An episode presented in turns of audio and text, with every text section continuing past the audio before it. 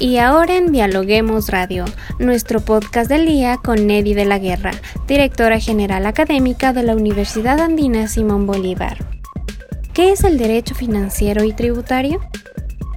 El área de Derecho de la Universidad Andina y el Instituto Ecuatoriano de Derecho Tributario presentaron el libro Derecho Financiero y Derecho Tributario, ensayos en homenaje al profesor José Vicente Troya Jaramillo, volumen 2 en el que se abordan temas como la naturaleza jurídica de la tasa notarial, el procedimiento contencioso tributario, conceptos fundamentales del impuesto sobre la renta, entre otros.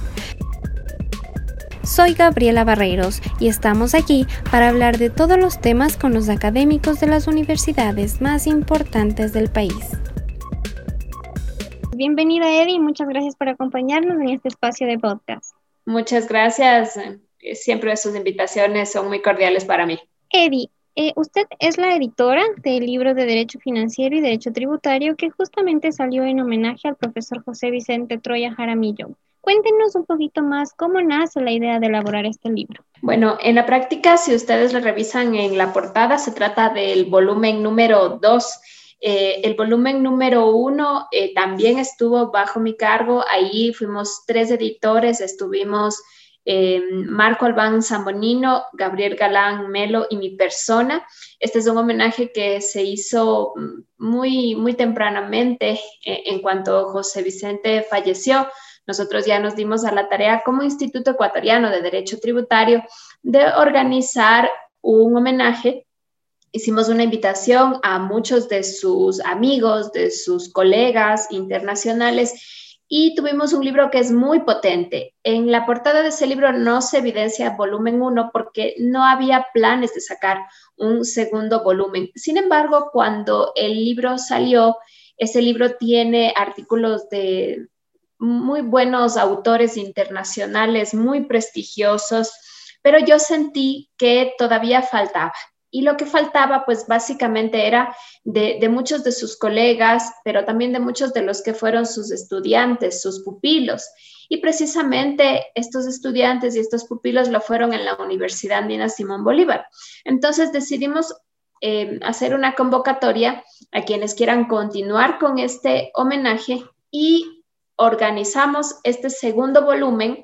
Em, e, el libro original pues tiene derecho financiero y derecho tributario, eh, pero no decía volumen 1. Sin embargo, dijimos, tiene que ser una continuación de, ese de esa misma obra y sacamos el volumen 2, que en este caso ya estuvo a mi cargo la parte editorial y tenía mucho sentido que sea una coedición con la Universidad Andina Simón Bolívar porque precisamente quienes escriben en su gran mayoría, salvo por José María Lago Montero, que él fue el director de su tesis en la Universidad de Salamanca, de su tesis de doctorado, los demás todos le habíamos conocido en el marco de la Universidad Andina Simón Bolívar con César García Novoa, que es otro gran autor español, también tuvo contacto internacional, pero también tuvo contacto dentro de la universidad. Entonces, por eso es que decidimos hacer un, segundo volumen que iba a ser una coedición entre el instituto, que iba a ser una coedición con la Universidad Andina y que además pues iba a ser una continuación de ese homenaje que nosotros ya tempranamente lo hicimos cuando él falleció. Justamente, Eddie, ¿por qué este homenaje a José Vicente Troya Jaramillo? Bueno, José Vicente Troya Jaramillo fue el pionero del derecho tributario, el padre del derecho tributario, el derecho financiero eh, en el Ecuador, junto con Eduardo Río Villagómez. Ellos fueron los pioneros, ellos fueron los que desarrollaron teoría, pero muy especialmente el aporte de José Vicente fue mucho más palpable y más, y más eh, sentido, porque él eh, primero fue un abogado con una muy amplia trayectoria, llegando a ser desde notario hasta juez en la Corte Nacional de Justicia y luego juez en el Tribunal de Justicia de la Comunidad Andina. Entonces fue un profesional sumamente activo. También era docente, él fue docente en la Pontificia Universidad Católica, en la Universidad Central del Ecuador, en la Universidad Andina Simón Bolívar, por supuesto, fundador, incluso director fundador en el área de derecho. y eh, en, ese, en ese ámbito él desarrolló mucha investigación. Él era muy generoso con el conocimiento, entonces él investigaba, escribía, escribía mucho para sus estudiantes. Yo recuerdo haber sido estudiante de él y él nos daba los papers de, mm, de que escribía y luego también lo convertía en libros publicaba a nivel nacional, a nivel internacional, llegó a publicar en italiano, en portugués, obviamente en español. Eh, y entonces él fue un pionero en el trabajo de muchos temas tributarios, en el estudio de lo que se llama el derecho material tributario, el derecho formal tributario, es decir, los principios, el procedimiento tributario, el proceso contencioso tributario, el derecho internacional tributario e incluidas las finanzas públicas. Entonces, todo esto que he mencionado nos da cuenta de esa gran capacidad de José Vicente para investigar, para escribir, para publicar, para difundir conocimiento y también para administrar justicia. Entonces era muy, muy necesario realizarle este homenaje. En este libro están tratando temas como la naturaleza jurídica de la tasa notarial, el procedimiento contencioso tributario, e igual los conceptos fundamentales del impuesto sobre la renta, entre otros temas. Cuéntenos un poquito más sobre la temática que aborda este libro. Bueno, como su nombre lo indica, eh, aborda derecho financiero, derecho financiero público, ¿no? Eso es importante aclarar porque también existe una rama del derecho financiero privado. Esto se concentra en derecho financiero público y derecho tributario. Entonces, aborda temas que son muy importantes con un enfoque que era muy particular de José Vicente y que es muy necesario hoy en día y es el hecho de que no se puede estudiar la materia tributaria de manera aislada o independiente. Em, normalmente es una rama del derecho tributario que se declaró autónoma muy tempranamente. Para que una rama científica se declare autónoma, eh, se requiere que tenga principios propios, norma propia, doctrina propia y que tenga unidad.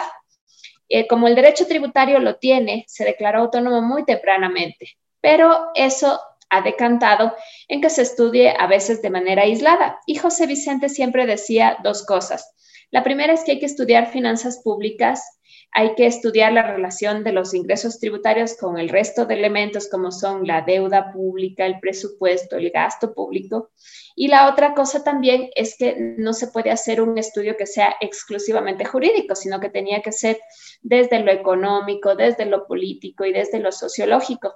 Entonces, cuando vemos los temas que están aquí tratados, en este libro tenemos el contenido clásico y tradicional del derecho tributario, por ejemplo, este, este, esto que podemos ver en, materia de impuesto a la renta o, o, el impuesto al valor agregado, pero también vamos a ver artículos en donde se hace ese salto más amplio hacia lo que él llamaba lo interdisciplinario y con ese enfoque que es más allá del sesgo que nos puede dar es estudiar una materia de manera autónoma. Entonces tenemos el tema de la autoimposición, que es un derecho, eh, que es algo que yo, que, que, lo escribí yo, que es de mi autoría, y tenemos otros, como por ejemplo el, el que le corresponde, por ejemplo, a, Gabriel Galán Melo, ¿no? Que es uno de los artículos que está en esa línea, ¿no? Por ejemplo, los presupuestos participativos en el Ecuador, una herramienta ciudadana de política fiscal. Entonces, cuando leemos estos artículos, no solamente estamos trabajando esa posición clásica, muy respetable,